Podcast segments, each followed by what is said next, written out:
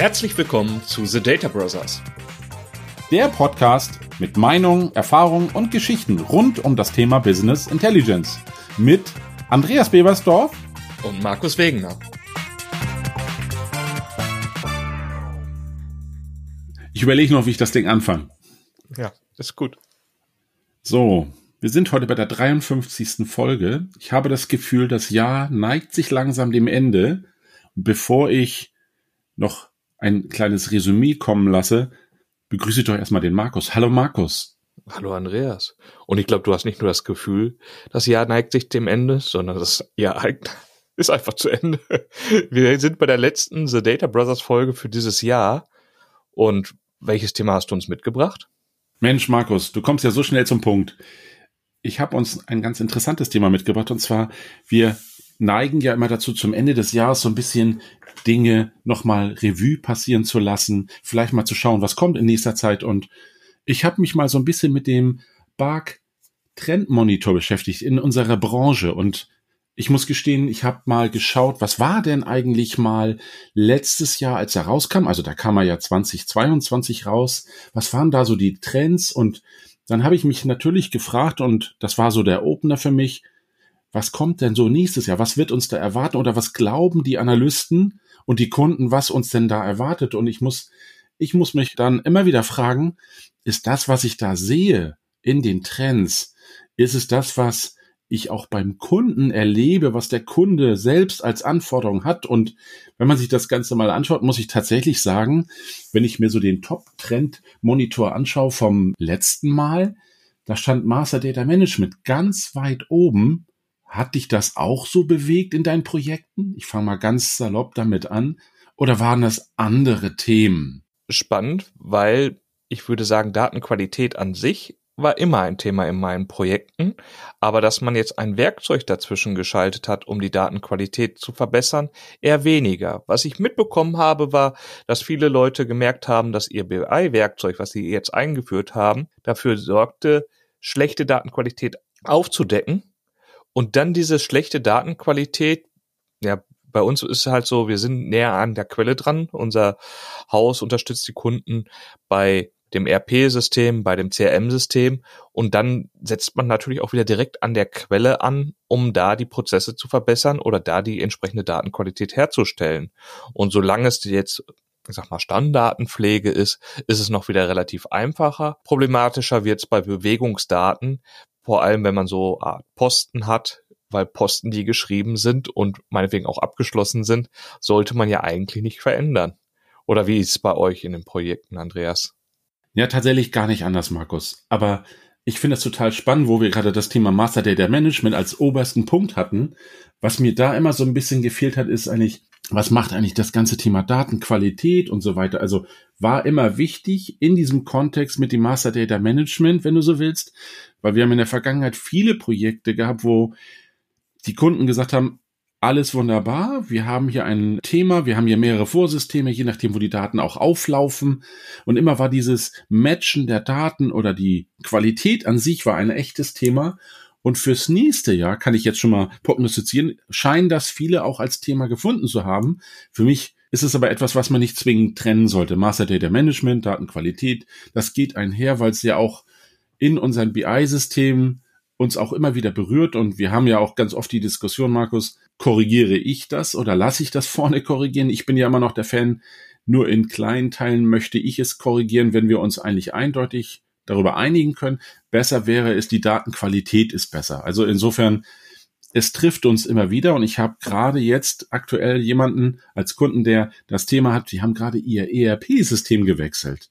Und wenn dann plötzlich Informationen, die sie vorher hatten, ich sag mal schlichtweg nicht mehr da sind, weil sie sie nicht übernommen haben, weil es im neuen System nicht gibt, hat man natürlich mit der Analyse ein Thema. Also es ist immer ein schwieriges Thema, um genau sowas aufzuführen. Und da komme ich zu so einem Punkt, den, den fand ich in der Vergangenheit immer total wichtig, war das Thema Datenkultur oder wie gehen wir mit Daten um? Also gerade das Thema, der eine ist in der Logistik, der eine ist im Einkauf, der andere im Verkauf.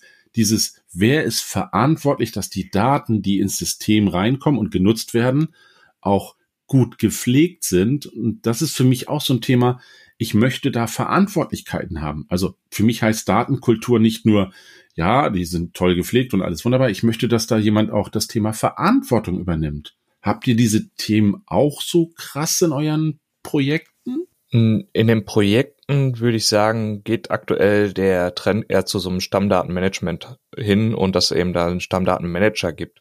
In meiner oder in unserer Bubble her fand es aber interessant, weil als ich vor zehn Jahren mit dem Thema auf der Microsoft-Seite angefangen bin, war es noch so, dass mit dem SQL Server 2012 dieses Data Management und Data Quality Services gab. Und was auch ein bisschen Einzug eingehalten hat, war eigentlich dieser Data Steward als Rolle, der einfach dafür Sorge mhm. tragen sollte, diese Informationen zu pflegen. Und für uns, die das dann in unsere Prozesse mit übernehmen wollten oder schauen wollten, wie man denn diese Produkte sinnvoll integrieren kann, kam es dann auch eben zu dem Punkt, wo man sehen musste, okay, es gibt dieses Data Management Werkzeug, was eine schöne Oberfläche war, um solche Informationen zu pflegen, weil man auch wieder ein Excel Add-in hatte, konnte dann mit Copy-Paste die Daten erstmal schön aufbereiten und dann wieder hochladen. Aber dann ging es eigentlich wieder Richtung Schnittstelle und es musste überlegt werden, wie kann ich eigentlich dafür Sorge tragen, dass neue Stammdaten, die an anderen Quellen entstanden sind, in dieses System reingeladen werden? Und wie kann eigentlich dieses System diese Daten auch wieder an die anderen Systeme zurückmelden über Schnittstellen?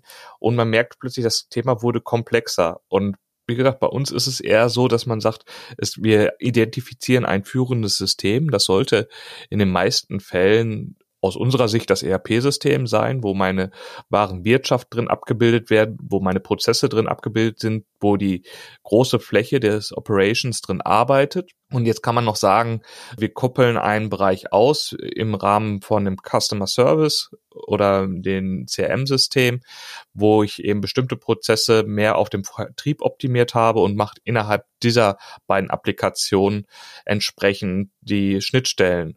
Und was ich so ein bisschen raushöre, wenn ich ja in, mit verschiedensten Leuten im Gespräch bin, ist eigentlich, dass ich persönlich relativ wenig strukturelle Probleme habe oder äh, in diesen Datenthemen, weil das eben einfach in so einem zentralen Vorsystem wie unser ERP-System sauber gepflegt ist.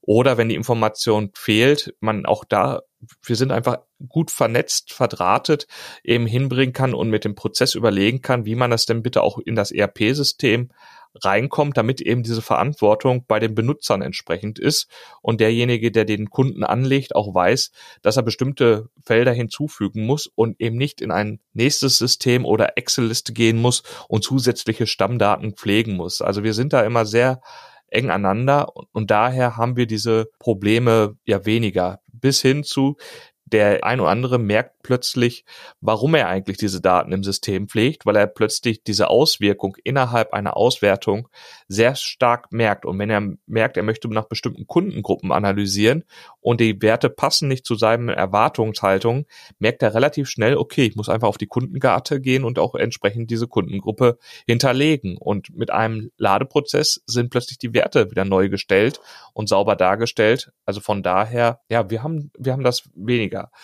Was ich aber hier wiederum merke, wo du jetzt das Thema Datenkultur angesprochen hast, mhm. dass sich jetzt mittlerweile, ich, ich behaupte, das Datenthema immer weiter in den Fokus gekommen ist. Viele Unternehmen damit anfangen, aber merken, dass sie sich doch mit dem Datenkultur oder auch mit dem Thema Datenkompetenz viel mehr beschäftigen müssen, weil es eben nicht einfach ist, ich habe eine Auswertung, sondern ich muss diese Auswertung interpretieren können. Ich möchte, wenn ich damit den Daten wirklich arbeiten will und weiter abtauchen möchte, muss ich mir einfach Kenntnisse aneignen. Und ja, ich würde jetzt auch meine Datenkompetenz gar nicht mal so hoch einschätzen. Was ein bisschen schwer ist, ist so ein bisschen dieses Vergleichsthema. Natürlich guckt man auf sein Können immer sehr, ja, als normal herab. Das ist einfach selbstverständlich. Und erst dann, wenn man mit Leuten zusammenarbeitet, die mhm. an dieser Ebene nicht diese Kompetenz haben, ich meine jetzt mal zum Beispiel Tool-Kompetenz, merkt man sich, wie andere Leute sich viel schwerer tun, zum Beispiel dieses Tool zu erlernen oder dieses Tool zu nutzen, wo man selber innerhalb von ein paar Minuten durch ist. Gleichzeitig muss man aber auch wieder zurückhalten oder zurückstecken und muss sagen, okay, innerhalb der Prozesse, die dein Unternehmen lebt oder was du da an, wirklich an Zahlen auswerten willst und sehen musst, kennst du die Prozesse viel, viel besser als ich und ich kann dir eigentlich, also es ist so ein gemeinschaftliches, man kann beide Kompetenzen zusammenführen und im Dialog, in der Kultur kann man viel bessere Ergebnisse daraus erzielen, als man alleine es eigentlich schaffen kann. Hast du das Gleiche oder habe ich jetzt zu stark vom Thema abgedriftet, Andreas? Nein, nein, nein. Ich finde tatsächlich ähm, spannend, wenn wir die Topics mal so durchgehen, dass das wirklich ähnliche Themen und ich würde, ich würde es mal für mich wieder so ein bisschen auf das bringen, was wir ja machen wollten, so ein bisschen Trends und so weiter. Ich finde es schon ziemlich wichtig, auch den Blog. Ich hole mir die Daten aus dem System und du hast den Ansprechpartner, der sich mit seiner Fachkompetenz auskennt und gleichzeitig bist du derjenige, der ja die Daten in gewisser Form aufbereitet und für mich ist das immer ein Spiel, was zusammengeht, alleine selten gut. Weil ich brauche immer jemanden, der mir dabei Unterstützung leistet. Wie sieht das eigentlich mit den Daten aus? Wo kommen sie her? Und das sind auch so Trendthemen, die eigentlich schon immer da waren. Heute kriegen sie einen Namen. Wenn du dir den Trendmonitor anschaust, früher gab es das nicht, heute gibt's dann in Zukunft dann das Thema Data Literacy und all solche Themen, die kommen dazu. Und ich habe gerade auch da wieder aktuell, anders als bei dir, du hast das eine System, wir haben meistens immer sehr viele. Und ich weiß nie, wer das betreut, weil es ja jedes Mal ein anderes System ist. Oder sei es, die Daten kommen aus Google Analytics oder wo auch immer her. Das, das Thema Datenqualität tut dann auch immer wieder weh, wenn es nicht so sauber ist, wie man sich das wünscht. Aber wo ich hinaus wollte, ist dieses, ich habe ganz oft das Thema, dass der Kunde auch verstehen möchte, wo kommen seine Daten wirklich her, dass er versteht, was ich dort erstelle, dass er sagen kann, ah ja, ich verstehe, ich prüfe das, jetzt sehe ich es im Vorsystem und kann sagen, ah, wenn wir das Feld pflegen, so wie du es aus deinem System kennst, dann funktioniert das besser. Dann hat er das Verständnis auch, also Datenverständnis, was muss er dazu beitragen mit seinem Team, mit den Verantwortlichkeiten, um das ganze Thema besser zu pflegen. Und warum habe ich diesen Bogen geschlagen? Weil wenn ich mir die Liste anschaue, kommt neben diesen ganzen Verantwortlichkeiten zum Thema Daten, Datenhoheit auch das Thema Data Governance. Interessanterweise ist das immer ein Thema, was viele unbeliebt finden, aber ganz viele wichtig, wenn es um sensible Daten geht. Und ich weiß, ich habe schon viel mit Katrin darüber gesprochen, die das Thema ja auch immer wieder mit auf den Schirm bringt. Und ich fand das früher eher, oh, muss das sein? Ich muss sagen, heute ist das sogar nicht nur muss sein, das ist super wichtig, damit jeder begreift, dass nicht jeder, der Daten bereitstellt, auch alle Daten sehen sollte von allen anderen. Dass wirklich die, also wer was sehen darf und was nutzen kann, dafür muss er auch in irgendeiner Form Berechtigung haben. Ich weiß, bei Versicherungen und Banken ist das immer sehr klar geregelt, aber gerade wenn du das Thema HR-Daten dir anschaust, also wer arbeitet in welcher Abteilung, am besten noch wie viel kostet dieser Mensch, das soll ja auch nicht jeder sehen, weil das bei uns gerade auch in Deutschland immer ein sensibles Thema ist, denn keiner möchte am Ende auf einem Plakat sehen, Mensch, der Markus verdient Folgendes und der Andreas Folgendes. Das ist schon wichtig, dass diese Hoheiten ganz klar abgegrenzt sind, denn Human Resources ist für mich wirklich ein Thema, da, da, da handelt man mit privaten Informationen und das sollte auch nicht überall auf dem Plakat stehen. Und insofern ist das erstaunlich, aber trotzdem toll, dass das Thema Governance immer wieder wichtig ist und wir packen das mit in unser wir nennen das das BI-Haus, wo wir quasi auf den entsprechenden Säulen für Datenverantwortung, Governance, Strukturen immer wieder drauf hinfahren, weil am Ende ist es, wie, wie es der Kollege Christian auch immer erzählt und wie du es ja auch schon gesagt hast, das Thema Leitplanken. Dass jeder weiß, in welchem Korridor er sich bewegen darf und kann und für jeden diese Verantwortlichkeiten klar geregelt sind. Ich weiß, wir in Deutschland legen immer großen Wert darauf, dass es für alles eine Regel gibt. Und für jede Regel gibt es ja meist auch eine Ausnahme. Nur gerade beim Thema Daten ist das wirklich hochsensibel. Und wenn wir beide dann mit unserem Self-Service-Tool mit dem Power BI draufgehen, weißt du ja auch, äh, alles das, was ich jetzt hier sehe, kann auch wirklich sensibel sein. Und ich bin immer sehr vorsichtig, weil ich nehm, packe natürlich immer nur das mit in das Modell hinein, was wirklich auch genutzt wird. Ich weiß, wir haben viele Kunden, die sagen, nee, nehmen, nehmen Sie mal alles mit. Da sage ich immer, ja, weil es sind ja auch Informationen, die erstens Platz kosten und zweitens, wer hat denn die Verantwortung, dass diese Informationen auch sauber sind und klar? Denn es ist ja nichts schlimmer, als dass wenn die Daten, da sind wir wieder bei dem Ursprung, ne? Datenqualität, wenn ich etwas anzeige, was nicht sauber geklärt ist, in dem, was dort drin steht. Gerade diese allseits geliebten Freitextfelder, Markus, haben wir beide ja auch schon immer wieder als Thema. Also ich finde das ein spannendes Thema, wenn man sich das anschaut und gerade bei den Trends, die du siehst, und ich habe jetzt ich bin jetzt bei Punkt fünf oder sechs. Ne? Self-Service war jetzt auch ein ganz wichtiges Thema. Es kommt aber für mich immer wieder auf die Kernaussagen, also Datenqualität, Datenherkunft und Governance. Habe ich was vergessen? Siehst du das anders oder? Ja, bei Governance ist so, so, so ganz spezielles Thema. Es ist auch nicht mein Lieblingsthema in, in Summe. Aber ich verstehe, wenn wir über dieses Thema reden, dass wir immer so ein bisschen, ja, Probleme haben. In, in die eine Richtung ähm, haben wir so das Gefühl, manchmal ist es so aller aller Polizei und jemand, der was macht, wird bestraft oder es wird einem was weggenommen. Immer wenn man an das Thema spricht, wenn man mit Leuten spricht, die sich für das Thema begeistern, dann bekommt man mit, ja, okay, es sind eigentlich auch Enabler an, an der Stelle. Und wo du es mit den Leitplanken angesprochen hast, ja, die müssen sogar teilweise vorher da sein und sollten auch und müssen auch ihre Rolle so verstehen, weil es nutzt nicht, wenn ich eine Strecke fahren will, wo vorher die Leitplanken nicht da waren, dann fallen die Leute in Abgründe rein und so weiter. Das heißt, eigentlich muss diese Leitplanke vorher geschaffen werden, damit ich auf einer guten Straße mich bewegen kann und weiß, wo meine Grenzen äh, da sind. Bei anderen Themen, wenn man sie so ein bisschen als Schiedsrichter bezeichnet oder in D-Rolle sieht, merkt man aber auch wiederum, sie haben noch eine, ja nicht so eine aktive Rolle wie die Leute auf dem Spielfeld, aber dennoch müssen sie im Vorfeld kommuniziert haben, was ist ein Abseits, äh, bis wo ist das Spielfeld. Es gibt eine Torlinie und erst wenn der Ball hinter der Torlinie ist, ist es ein Tor. Und ähm, bei bestimmten kritischen Situationen werden sie die Entscheidungen dazu treffen. Also ich sag, es ist ein komplexes Themenbereich, wo es sehr, sehr viel um Regelwerk geht und die Frage, wie weit das an dem, an der Faszination des Endprodukts beikommt. Natürlich, es sorgt für ein gutes Endprodukt, aber es gibt eben Spieler auf dem Feld, die mehr bejubelt werden und die nachher auch das Tor schießen. Das wird derjenige im Tata Governance-Thema eher nicht machen. Deshalb weiß ich auch, warum das vielleicht nicht der Star am, am Feld ist, sondern eher die Leute, die eher eingeholt werden und gesagt werden, es wird jetzt das Startmodell aufgebaut, es wird ein Bericht aufgebaut und die eben eher mitschwingen. So meine Einschätzung daher. Und wie gesagt, eigentlich müssten Leitplanken relativ schnell da sein, äh, damit man eben nicht reinnimmt, aber wenn man die Leute vom Data Governance, ja, den hat nicht jeder direkt auf dem Schirm. Es ist irgendwo ein Anforderer und der sagt, ich will jetzt einen Bericht haben. Und deswegen finde ich es auch gut, dass ihr sagt, ihr habt euch dann ein Modell ausgedacht, wo ihr es direkt mit reinnimmt und direkt auch entsprechend anspricht und für das Thema sensibilisiert. Habe ich das richtig aufgefasst? Bist ja, du lieber schon, Schiedsrichter? Ja, Nein, also ich finde das total toll, dass du die Analogie immer zum, zum Sport machst, war ja gerade wieder aktuell auch zu sehen. Selbst derjenige, der nicht mitspielt, also ich nenne es mal den Trainer oder derjenige von außen, hat natürlich Einfluss, wenn er auch in dem Moment, wo er dann die Leitplatten gesetzt hat, jetzt nicht mehr direkt eingreifen kann. Und man merkt das auch in unserem Kontext zum Thema BI. Alles, was so Themen angeht, ich, ich, ich sage es immer ganz einfach, derjenige, der Daten sieht, der nicht sehen sollte, aber er sieht sie halt fälschlicherweise, wird sich wahrscheinlich nicht beschweren.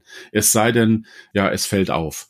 Deswegen bin ich immer eher auf der Schiene, erstmal gebe ich dir gar keine Rechte und wir nähern uns langsam dem Zielbild an, also eher von unten kommend und schauen, ob das so passt, als von oben erstmal mit der Gießkanne, alle kriegen alles.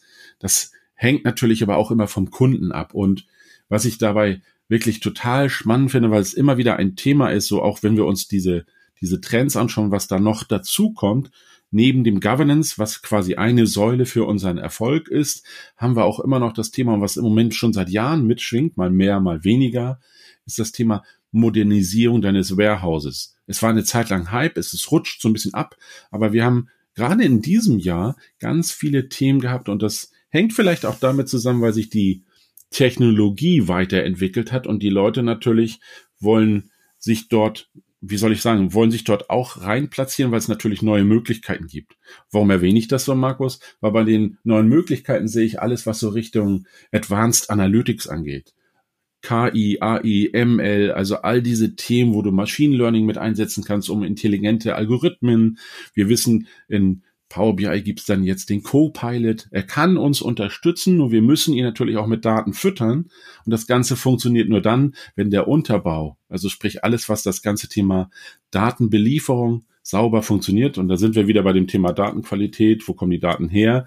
Und dann funktioniert auch der Rest. Und dann kann ich mich auch dahin bewegen, dass mir die Algorithmen zukünftig dabei helfen, das ganze Thema vielleicht noch schneller zu analysieren. Wir haben gerade das Thema wieder Planung mit Power BI? Wie kann sich das Tool dabei unterstützend einhängen, dass es dann Daten schon mal vorprognostiziert, also sprich so eine Art Carry Forward macht? Wie unterstützt es mich dabei? Das hilft vielen, weil der Punkt ist, wie sagte es mein Kollege so schön, auf einem weißen Blatt Papier Werte für die Planung zu erfassen, mag der wenigste so ein bisschen Unterstützung, dass du quasi schon anhand der Trends der Vergangenheit und der Zukunft siehst, wie kann er mir die Daten schon vorbefüllen, aber auf eine logische Art und Weise. All solche Themen werden uns ja zukünftig immer mehr bewegen, denn die Menschen wollen eine Unterstützung. Und trotzdem geht es nicht ohne den Menschen, denn der muss am Ende bewerten, ist das, was ich jetzt hier sehe, ist das valide, ist das zuverlässig, denn die KI alleine liefert manchmal interessante Ergebnisse, aber vielleicht nicht das Richtige, weil die nicht richtig gefüttert wurde. Habe ich jetzt den Weg in die falsche Richtung gedrängt, Markus? Was meinst du dazu? Nee, ich glaube, wir, wir ich habe zu beiden Themen was, also zu der Modernisierung des Data Warehouses, glaube ich einfach, dass wir immer einen besseren Reifegrad in der Infrastruktur auch bekommen. Wir haben gemerkt, dass es wieder mehr in die Richtung Cloud gegangen ist. Am Anfang gab es viele Early Adapter, die erstmal äh, die verschiedensten Technologie cloudfähig machen mussten. Das hat seine Zeit gebraucht. Dann hatten wir auch die Themen mit den entsprechenden Bedenken. Wie ist das, wenn wir jetzt entsprechende Daten in die Cloud laden? Wer hat Zugriff mit den Sicherheitsthematiken? Ich glaube, das sind alles Punkte, die wir nach und nach jetzt überwunden und geklärt haben. Also ich glaube auch viel mehr geklärt haben und Sicherheit geschaffen haben. Und nach und nach haben die Produkte einen Reifegrad erreicht, dass eben jetzt immer mehr Leute sagen, okay, ich möchte jetzt mein klassisches Data Warehouse, was ich bisher on-premise betrieben habe, jetzt auch endlich in die Cloud bringen. Und wenn ich in diese, diesen Umschwung mache, möchte ich natürlich auch entsprechend nicht einfach nur ein Lift and Shift machen, also die Sachen in die Cloud hochladen und ähnliche Werkzeuge benutzen, sondern ich möchte auch die Werkzeuge nutzen, die das Cloud-Potenzial vollständig ausnutzen. Und das geht zum Beispiel in diese Trennung von meinen Speicher und meine Rechenkapazität, die ich habe, die ich dann auch effektiv skalieren kann. Gleichzeitig ist gerade das mit der Rechenkapazität skalieren ja sehr wichtig für das Thema mit den Advanced Analytics, was du angesprochen hast. Also mhm. gerade die, die Modelle, die brauchen ja unheimlich, also KI-Modelle und Machine Learning-Modelle brauchen unheimlich viel Rechenleistung und Energie, um sich zu erstellen, um zu lernen. Nachher bei der Ausführung sind es ja letztendlich auch nur if-else, if-else Konstrukte, die durchlaufen werden und entsprechend dann ein Ergebnis rausgeben, das entweder sagt, es ist ein Hund, eine Katze oder der Wert geht nach oben oder nach unten oder er überprüft, was wohl das nächste Wort in dem Text sein soll. Da gibt es sehr, sehr viele Sachen, aber auch da müssen wir entsprechend das Ganze ja skalieren können. Und das daher ist auch da wieder die Cloud ja so interessant.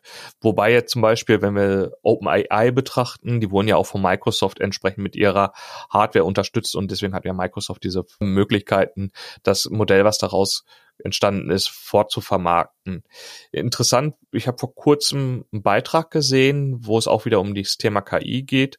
Und auch da war wieder der Punkt, dass man sich einfach nochmal vergegenwärtigen muss, dass vieles von dem, was die KI sehr gut kann oder so, auf dem Erlernten ist der Vergangenheit und dementsprechend wir als Mensch uns viel mehr auf unsere menschlichen Kompetenzen wieder zurückbesinnen müssen und eben auch die KI als Unterstützer sehen müssen, aber gleichzeitig als diejenige Person, die das ganze Thema bewerten kann, mit entsprechenden Informationen, die wir auch noch aus unserer Umwelt mitgenommen haben, die die KI vielleicht nicht in ihrem Lernstand mit drin hat und auch damit eben dann in die Zukunft viel besser ja Korrekturen noch machen können, weil wir einfach bestimmte Informationen wissen. Die KI macht aufgrund ihrer Daten die Entscheidung und wir müssen das Ganze dann eben auch nochmal wieder vermenschlichen und mit unserer Sinnungswahrnehmung, die wir einfach noch viel mehr haben als die KI und mit unseren Erfahrungsschatz das Ganze dann eben validieren und gegebenenfalls auch korrigieren. Einfach nicht die KI den Fehler machen lassen, aus dem sie dann nachträglich erst lernt, sondern vielleicht den Fehler auch äh, verhindern und dann neue Datenpunkte schaffen, aus denen die KI lernen kann. Und ja, finde ich eine interessante Bewegung. Finde ich auch, dass da gerade viel los ist am Markt und viele gerne mit am Ball sein wollen, weil gerade hier ist es ja auch so, wenn man der Vorreiter ist, hat man so ein bisschen Verdrängung in dem Rahmen Wobei auch bei der KI ich halt sehe, ja, der Anwendungsfall muss passen. Wenn, wenn, wenn du einfach nur experimentierst, verbrennst du halt auch sehr viel Geld. Und das ist, glaube ich, das, was auch immer wieder im Mittelstand festgestellt wird, wo, wo dann eben bestimmte Themen noch nicht so aufgegriffen werden, weil man es sich einfach nicht leisten kann, dieses Geld so, ja, zu investieren oder zu verschenken für keinen konkreten Use Case. Und da ist auch schon wieder die menschliche Kreativität sehr gefragt, was für ein Geschäftsfeld man damit aufbauen kann. Oder erlebst du das anders, Andreas? Finde ich ziemlich cool, wie du den Bogen dahin bekommen hast, ohne es zu wissen. Ich finde es total spannend, weil es gab auch in diesem Trendmonitor mal eine Zeit lang das Thema nennt sich Entscheidungsautomatisierung, was du so angesprochen hast. Und dieser Punkt, dieses Entscheidungsautomatisierung, wie kann man das besser unterstützen, fange ich deswegen an, weil heute heißt das eigentlich im Trend eher Decision Intelligence, also wirklich Entscheidungsintelligenz. Und da kommen wir für mich zum ganz wichtigen Punkt. Wir, als das anfing mit, äh, wir haben die KI, die uns da unterstützt, die hat große Datenmengen, die sie schnell verarbeiten kann. Das ist natürlich für uns als Mensch nicht so leicht, aber wir bringen die Erfahrung mit, weil wir das schon 20 Jahre machen und gewisse Dinge wiederholen sich. Ich habe immer das Beispiel, wenn wir uns irgendetwas an Code anschauen oder klemmt irgendetwas, dann bin ich derjenige, der das schon 20 Jahre macht und ich kann dem Kollegen oder der Kollegin zeigen, so, guck mal, guck mal da, guck mal da. Ich kriege ganz oft die Frage, wie kommst du auf die Idee? Ich so, ja, ich habe die Erlebnisse schon gehabt und insofern unterstütze ich ja die Kollegen, die haben vielleicht ganz andere Fähigkeiten, aber sie haben das natürlich noch nicht so oft durchlebt. Und genau das ist das, wo ich hin will. Dieses, in der Vergangenheit war es immer so, jetzt kommt die KI, jetzt bist du ja quasi fast arbeitslos. Das sehe ich genau nicht so, denn der ganz wichtige Punkt ist, und das hat auch der Kollege Adamek jetzt auf der InTouch erzählt, der Punkt ist, wir haben etwas, was das automatisiert, aber die Entscheidungsintelligenz, die liegt bei uns. Wieder das Beispiel, was wir letztens hatten mit der KI, Kontenmapping automatisch. Da kommen so lustige Sachen raus, weil selbst wenn nur ein Typo drin ist, ordnet er das manchmal interessant zu, aber nicht richtig. Und dafür brauchst du natürlich den Menschen, denn der hat die Entscheidungsintelligenz, die kann man nicht nachbauen. Aber man kann versuchen, möglichst viele Leitplanken in die KI hineinzubringen und Lernung, Lernpfade, damit der uns dabei unterstützt, aus diesem riesen Datentopf etwas zu machen und das möglichst schnell. Also im Sinne von diese Arbeit, die du sonst machst mit Aufsammeln der Daten, sortieren, aber reinigen, das übernehmen diese Systeme und auch gerade das Warehouse der Zukunft, nenne ich das jetzt mal, kann das Ganze besser als das, was wir in der Vergangenheit hatten, weil du, du sprachst die ganze Tool-Intelligenz an und auch die ganzen Systeme, diese uns viel mehr unterstützen. Nimm nur wieder den Co-Pilot, der mir dann das DAX schreibt, wenn ich ihm nur sage, wie er es gern hätte. Das ist etwas, was er ja auch gelernt hat aus der Vergangenheit und er muss es transportieren für uns in die na, aktuelle Welt oder in die Zukunft und da weiß ich noch nicht so genau, wie die Reise hingeht, denn das System kann ja nur lernen von dem, was es schon gesehen oder erfahren hat so wie wir auch, und leitet daraus immer so ein bisschen die Zukunft ab. Und die, ich tue mich immer so ein bisschen schwer damit, dass das dann die Intelligenz ist. Das ist eigentlich für mich immer die Erfahrung des Erlebten und Gelernten und das für die Zukunft irgendwie abzuleiten. Davon Interessanterweise. Bin ich bei Intelligenz? Genau wie, wie du es gerade sagst. Also ich habe mehrere Themen. Und zwar bei der Erfahrung hatte ich sie letztens, dass ich mit dem Kunden was zusammen gemacht hat und er auch die Frage stellt, ja, wenn, wenn ich das jetzt gemacht hätte, da hätte ich gedacht, das wäre jetzt nur ein Fehler. Sie haben jetzt gesagt, okay, da müssen wir das und das anpassen und schon ist, läuft alles wieder. Und ich sage, ja, es ist leider jetzt so, dass es auch eine Erfahrung ist, die ich ihnen raube. Vor x Jahren stand ich vor demselben Problem, habe hier im Code was angepasst und habe gemerkt, mein Flow läuft nicht mehr durch und habe diese Erfahrung schmerzlich gesammelt. Und das, was dadurch, dass wir es jetzt gemeinsam machen, beraube ich ihnen eigentlich diese Erfahrung, die wird sich bei ihnen nicht so verfestigen, als wenn sie selber durch diesen Painpoint gegangen wären gleichermaßen bei der künstlichen Intelligenz muss man ja auch, sind wieder die interessanten Punkte. Mittlerweile wird ganz viel KI-generierter Inhalt geschaffen und plötzlich frisst sich die KI wieder selber auf, weil sie gar nicht von richtigen Menschen lernt, sondern nur, was sie selber schon wieder erstellt hat. Man mhm. guckt wieder nach, wie kann man sowas erkennen und auch rausfiltern, um wieder neue Lernerfahrungen zu machen. Und du hast eine ganz andere Lebenserfahrung gemacht. Und das ist jetzt wieder bei dem Co-Pilot-Thema zum Beispiel. Wir müssen ja so kommunizieren und das ist ja das, was was die Menschen auch gerne sehen, dass jetzt diese Large Language Models mit einem förmlich reden. Aber wenn ich dir eine Aufgabe gebe und du mir einen DAX-Code schreibst, kommt bei dir nochmal deine Erfahrung wirklich bei in diesen DAX-Code mit rein oder du weißt was ungefähr, weil du die Person kennst, weil du dein, deine Arbeit in dem Bereich schon häufig ist, wie du sowas lösen würdest.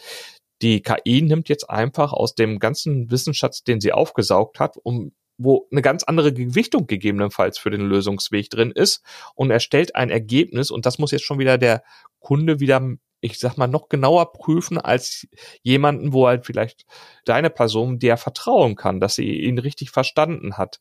Ich, ich weiß, gefühlt, so eine KI hat ja auch eine Session und so weiter ich weiß nicht, ob der morgen noch weiß, was ich ihn heute gefragt habe. Vielleicht, wenn er die Session gehalten hat, aber nach so und so viel Anfragen vergisst er auch vielleicht wieder oder fängt an zu halluzinieren und gibt mir Funktionen zurück, die es gar nicht gibt. Da ist mir eigentlich der Andreas lieber, der einfach mit seiner Erfahrung daherkommt und das Ganze ja, mit einem anderen Rahmen, mit einem abgegrenzten Rahmen gelernt hat. Der weiß vielleicht auch nicht alles, ist auch vielleicht mehr dahin getrieben zu sagen, wenn er was nicht weiß und sagt, das überstreikt meine Kompetenz, woher ich nicht weiß, ob die KI das immer so weiß. Und da gibt es ja andere Berufsfelder, wo ich es viel interessanter finde, als anstatt diese generative KI, sondern auch mehr dieses Suchen. Meinetwegen kann es auch was zusammenstellen. Wir haben das immer mal wieder gehört im Rahmen zum Beispiel vom Anwaltswesen, wo regelmäßig neue Gerichtsentscheide kommen und so weiter. Da kommen Dokumente bei rum und ich, jetzt habe ich einen Fall und möchte einen entsprechenden vergleichbaren äh, Gerichtsurteil finden, da ist natürlich so eine KI, die auf so eine Wissensdatenbank zugreifen kann, viel, viel schneller und kann mir bestimmte Punkte rausgeben oder Texte rausgeben. Und wenn sie mir dann noch die Referenz dazu wiedergibt, wo sie es hergeleitet hat, dann kann ich es ja auch wieder überprüfen. Das ist ja auch dieses Trustable AI, was wir jetzt haben, mhm. oder wo wir mhm. auch in bei ChatGPT innerhalb vom Bing sehen, dass er mittlerweile auch Quellen angibt, auf was er eigentlich diese Aussage hergibt. Und es ist eben eine andere Art des Suchens. Ich muss nicht mehr genau wissen, wonach ich suche. Ich muss es nicht in Suchwörter verfassen können, sondern ich muss es beschreiben können und ich kriege dann ein Ergebnis und nicht so und so viel Suchergebnis, sondern etwas, was die KI für mich vorselektiert hat. Und das finde ich wieder viel interessanter, als dass ich sage, ich kenne eine Programmiersprache nicht oder ich kenne irgendwas nicht und es gibt der KI an, es soll mir ein Programm dazu entwickeln und ich muss mit sehr viel Trial and Error versuchen, das richtige Ergebnis zu bekommen meine persönliche Meinung aktuell in dem Rahmen. Und ich glaube, ähnliches haben wir dann eben in dem Datenbeladungsprozess oder so. Da bin ich auch dabei. Da werden noch viele menschliche Entscheidungen benötigt, die dann eben überprüfen, ob das, was die KI sich da ausgedacht hat, funktioniert. Und auch da, ich glaube, ich weiß gar nicht, ist es glaube ich von Charlie Chaplin in einem seiner Filme, wo er gesagt, dass wir eben immer mehr automatisiert haben und bei der ganzen Geschwindigkeit, die wir aufgenommen haben, haben wir die Menschlichkeit verloren. Ist so ein Ding, das mir immer wieder so ein bisschen im Kopf kommt und sage, ja, das ist eigentlich das, was uns viel mehr ausmacht und an dem wir festhalten müssen und sehen müssen, dass bei all den Themen, die wir da machen, eigentlich wieder zu überlegen, wofür machen wir es eigentlich? Und eigentlich wollen wir ja alle ein besseres Leben haben, oder nicht, Andreas? Absolut, Markus. Und da fällt mir bei der KI, ohne dass wir das Ganze schlecht machen wollen, immer wieder das Thema ein, selbst Navigationssysteme. Erinnere dich daran, wie oft war früher das Feld als Erinnerung, sie sind selbst dafür verantwortlich, wie sie fahren. Das Navigationssystem unterstützt dich nur dabei. Und wie oft haben wir das in den Anfängen gehabt, dass es dann hieß, ja, wenn Sie jetzt nochmal links abbiegen, sind Sie an der Kaimauer und geradeaus bedeutet dann schwimmen lernen mit dem Auto zusammen. Und da bin ich immer beim Punkt, so ist es auch in unserer ganzen Datenwelt. Wir können vieles uns unterstützen lassen, gerade bei der KI. Und ich, ich finde sie tatsächlich gut, wenn man sie richtig einsetzt. Und wir hatten auch auf der Dreifarena einen tollen Vortrag von dem Kollegen von Microsoft. Das hat er wirklich gut gemacht. Denn der wichtigste Punkt ist ja eigentlich, wie kann es unterstützen? Und ich habe immer mein Kundenbeispiel und das ist schon fünf Jahre alt. Also die KI gibt's ja auch schon eine Weile.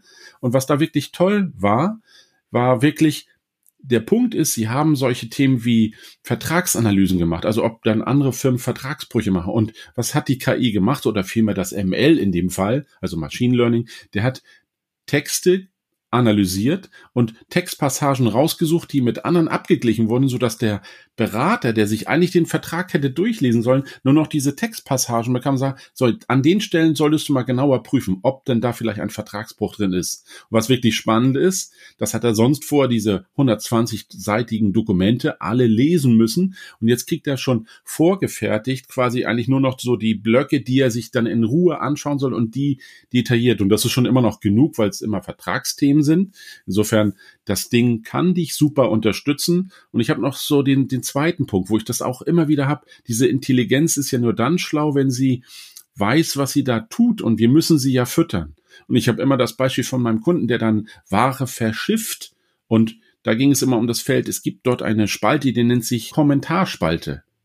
In der Kommentarspalte, da stand eigentlich drin, was wurde gemacht? Muss es an die Ladekante? Wird es mit dem Schiff? Wird es mit dem LKW?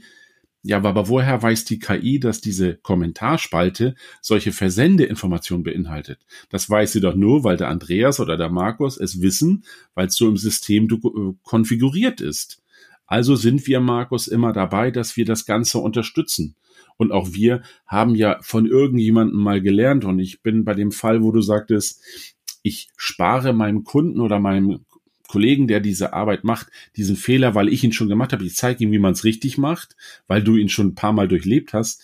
Diese Erfahrung hast du ihm genommen und das ist tatsächlich immer ein Thema.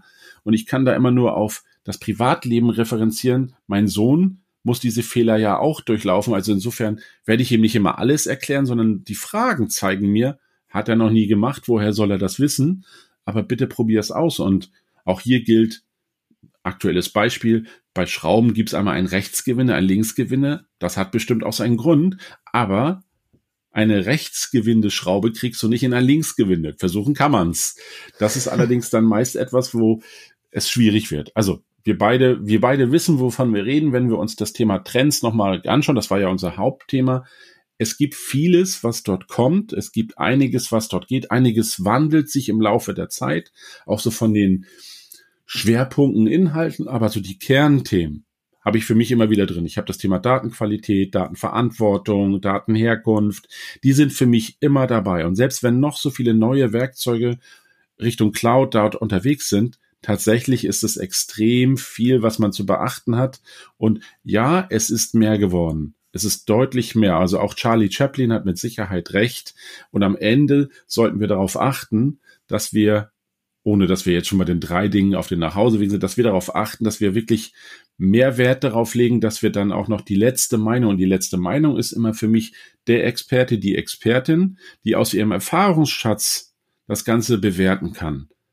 Denn wir sollten nicht nur der Maschine vertrauen, das ist mit den Daten ja genauso. Ich muss am Ende jemanden haben, der sagen kann, ja, das passt, das kann ich mittragen und ich kann immer nur meinen Controller äh, zitieren, der sagt, Herr Webershoff, die Zahl da oben links, stimmt nicht.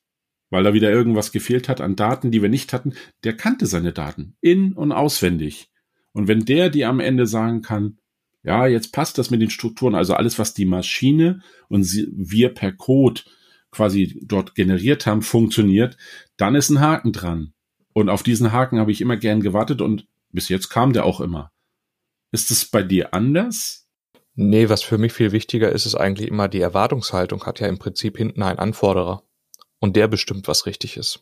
Mhm. Also das bedeutet auch, wo du sagst, der Controller hat da oben eine Zahl gesehen, wie diese Zahl zustande kommt und so weiter. Da hat er ja im Vorfeld schon viele Einflussfaktoren drin gemacht und hat gesagt, was in diese Zahl allein schon bei der Kennzahlendefinition, was da reinkommt, über strukturelle Maßnahmen reingegeben und in dem Rahmen ist das einfach korrekt. Ja. Und, und da ist wieder der, der, Mensch. Und im Prinzip, egal was wir machen, es zielt eigentlich darauf hin, dass wir selber die Entscheidung haben, wir ein Ziel verfolgen, wir haben das Ziel und dass wir dafür entsprechende Mittel einsetzen.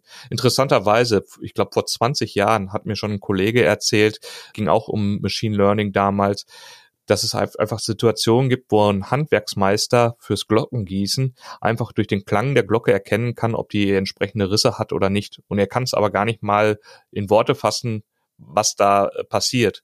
Und jemand das beizubringen, ist halt auch ein langer Prozess gewesen. Und da sah man schon die Ansatzpunkte, dass man gesagt hat, okay, ich lasse eine mit Tonaufzeichnung und so weiter eine KI mitlaufen, damit die an dem Punkt was habe ich für Frequenzen, was habe ich für Wellenformen aufgenommen und der Entscheidung eines Meisters lernt, woran es liegen könnte, dass diese Glocke defekt ist oder nicht, was man sonst mit anderen Messwerte einfach noch gar nicht mal so herausfinden konnte. Also das waren Erfahrungswerte, die der Mensch gemacht hat. Man hat es überführt Richtung einer KI, um einfach auch sicher zu gehen, dass wenn der Meister dann irgendwann mal das Zeitliche segnet und vielleicht nicht direkt für eine Nachfolge gesucht hat oder gesorgt hat, dass eben dann über so eine Technik das Ganze unterstützt werden kann. Aber natürlich, ne, wenn sich dann irgendwelche Strukturen änder ändern, die der Mensch nicht so im Auge hatte und die die KI dann auch nicht lernen kann, ist auch blöd. Aber wir wollten gar nicht so einen KI-Podcast heute machen, sondern wir wollten ja über die Trends sprechen. Kannst du denn Ausblick geben, was denn jetzt von der BARC so an Trends gibt? Mal ja. sortieren? Ich kann sie mal ein bisschen sortieren. Also was die Trends für die Zukunft angeht. Und ich würde mal sagen, das sind unsere Dinge für den Nachhauseweg, um die Trends vielleicht zu beobachten oder ähnliches. Schauen wir mal. Also wir haben sie immer so ein bisschen einfließen lassen. Ich fange mal mit Data Security und Privacy an. Also alles, was in diesem Thema da drin ist. Dann gibt's das Thema Data Quality Management. Haben wir heute auch schon drüber gesprochen, wir beide. Ist auch ein heißes Thema. Data Governance, um die Säule meines BI-Hauses fertig zu machen. Dann Data Driven Culture. Ja, das war eigentlich auch schon immer ein heißes Thema, ist es auch weiterhin noch. Und neu hinzugekommen ist jetzt, das war bis jetzt nicht so auf der Payroll, Data Literacy. Also ganze Thema Datenherkunft, wie ist, sind die Wege und so finde ich total spannend. Und dann auch immer noch sehr heiß ist für mich auf Platz 6 Self-Service Analytics und Data Discovery. Wollen wir noch bis 10 durchgehen? Schaffen wir, oder? Ja, mach mal bis 10. Dann haben wir noch äh, auf der 7 Advanced Analytics, ML und AI. Ist für mich auch immer noch ein Thema, was wieder spannend ist und es ist tatsächlich von der 13 auf die 7 hochgesprungen. Also ist es wieder interessanter und wichtiger geworden, vielleicht auch durch solche Themen wie Copilot und was da so alles dran herrscht, denke ich. Dann haben wir auf der 8 Data Warehouse Modernization. Das ist bei uns in den Projekten auch immer noch wirklich ein Thema, denn die Plattformen ändern sich rasant und ich finde auch größtenteils zum Vorteil. Dann auf der 9 haben wir die Data Preparation by Business Users. Finde ich auch total interessant, ist gerade wieder ja so ein bisschen auf dem sinkenden Ast. Er springt immer so ein bisschen zwischen den ersten, zwischen sieben und zehn. So, und für mich ein Thema, was ich auch spannend finde, ist auf der zehn Alerting und Triggers. Also, mhm. wenn du so willst, so ein bisschen Automatisierung, der Hinweis, Markus, unsere Zeit ist schon wieder drüber. Wir hätten schon längst alarmiert werden müssen, dass wir mehr als 30 Minuten sprechen. Insofern Alerting und Triggers wäre eine Möglichkeit. Ja, wobei ich es sehr spannend finde, weil man auch wirklich sieht, die Pflicht Themen, die alle sehen, die sind relativ weit oben, wenn wir Data Security, Data Quality Management, die sind ja Themen, die immer genannt werden, die immer Pflicht sind, die jeder weiß, aber irgendwie nie so richtig greifen gefühlt. Was ich dann sehe, sind diese Themen, die sich einfach mittlerweile etabliert haben. Das ist das Data mhm. Governance, Data Culture und Data Literacy, die einfach dadurch, dass wir jetzt viel, viel mehr mit Daten arbeiten, immer mehr transparent werden auch den, den Bereich mit dem Self-Service, der, den wir da drin sehen. Wir sehen einmal Self-Service Analytics, das wollen viele machen, das ist noch relativ hoch, aber diese Datenaufbereitung merkt man wieder, es ist doch wieder besser, das in zentralere Hände geben, also das Data Preparation bei Business User hat abgenommen. Und natürlich hochdrücken, du hast es schon gut angesprochen, ne, mit dem, mit dem Cloud-Thematik und mit der Möglichkeit, AI-Modelle aufzubauen, geht das gerade noch so mitten rein. Auf den Plätzen sieben bis ja, acht hatten wir es drin. Also es spiegelt schon unsere Wahrnehmung da, wobei wir wahrscheinlich selber in unseren Projekten je nach Kunden eine ganz andere Wertung haben. Der eine sagt, bleib mir weg mit AI. Ja, ist so. Ja, absolut, bin ich total bei dir was ich total spannend finde und weil wir eigentlich viel über KI schon wieder gesprochen haben, Markus, interessant ist eigentlich eher die Basisthemen. Das sind die, die eigentlich jeder erwartet. Das ist wie zum Beispiel, dass jeden Morgen die Sonne aufgeht und dass sie abends auch wieder entsprechend. Das sind so Dinge, du weißt es, dass es so ist und daran hält man sich und weil sie schon immer da waren und auch immer wichtig. Und andere Themen, die werden dann halt mal ein bisschen heißer oder weniger heißer gekocht. Aber die Basisthemen, die sind auch immer noch genauso wichtig. Und ich bin froh, dass es auch alle Kunden und Berater so sehen, weil das ist ja der Trend, in, wenn du so willst, lass uns doch dabei bleiben, weil wir wollen eine solide Basis für unser BI Und trotzdem kommen die neuen Themen natürlich dazu, die, wenn man so will, so ein bisschen Impulse bringen, um auch wieder solche Themen wie Datenqualität und ähnliches anzusprechen. Also ich finde das total spannend zu sehen, dass wir wirklich Dinge haben, die sind eigentlich immer ganz wichtig. Aber du nimmst sie halt als gegeben hin. Wirklich spannend. Na, passt. Machen wir einen Deckel drauf, oder? Dann war's das für heute. Andreas, ich wünsche dir einen guten Start ins neue Jahr und hoffe, dass wir uns dann zeitnah im Januar wiedersehen. Das würde ich mir auch wünschen, Markus, und ich denke, das bekommen wir hin. Ich kann nur sagen, genieße die Feiertage, erhol dich und auf einen guten Start im neuen Jahr. Bis dahin. Ciao. Das waren The Data Brothers. Wir hoffen, dir hat diese Folge gefallen. Hinterlass doch eine positive Bewertung, egal wo du uns hörst. Abonniere den Kanal, um keine weitere Folge zu verpassen. Bis dahin, alles Gute von Markus und Andreas.